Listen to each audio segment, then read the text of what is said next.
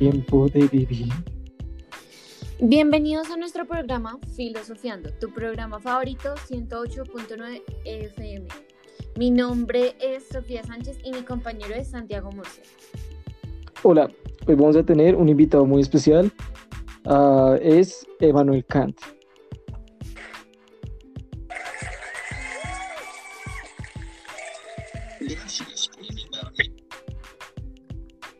Gracias a ti por venir. Queremos hacerte unas preguntas para un parcial de la universidad y esperamos que nos ayudes. Claro, me encantaría ayudar.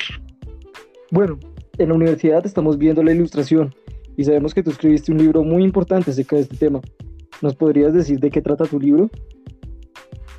Bueno, en mi libro defino qué es la ilustración individual y en sociedad, también sus principales obstáculos.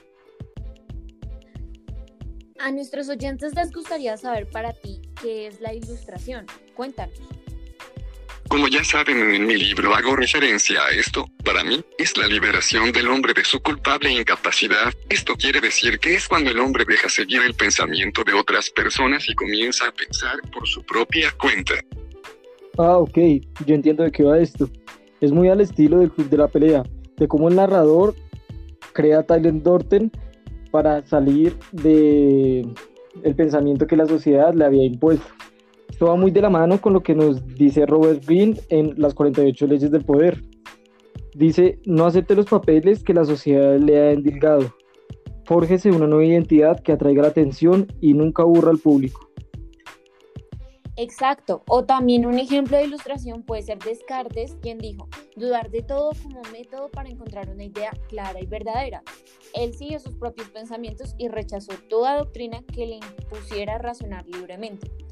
Eso también lo vimos en un libro en clase llamado El elogio de la duda, de Victoria Camps. Bueno, por lo que veo, ser una persona ilustre trae varios problemas, ¿no? Claro que sí, en mi libro desarrollé cuatro problemáticas que evitan que una persona llegue a la ilustración y son la cobardía, la pereza, el uso privado de la razón y la prescripción. Bueno, ¿y nos puedes contar cómo es cada uno de estos problemas? Seguro. La persona puede carecer de valor y voluntad para adquirir la ilustración, esto debido a que una persona puede estar cómodo de la vida que tiene, siguiendo el pensamiento que le imponen, o, por otro lado, teniendo miedo del que dirán o cómo se le retribuirá pensar distinto, el uso privado de la razón, es cuando se limita a pensar solo para él y no difunde las ideas al público. La prescripción es cuando un tutor, como puede ser un profesor, decide no permitir que su alumno piense más allá de él, retrasando la ilustración para él. Por último, queremos saber si es posible prohibir toda ilustración de la humanidad. Completamente, es muy poco probable ya que siempre van a haber personas que busquen la verdad y quieran salir de la burbuja que les imponen algunas instituciones.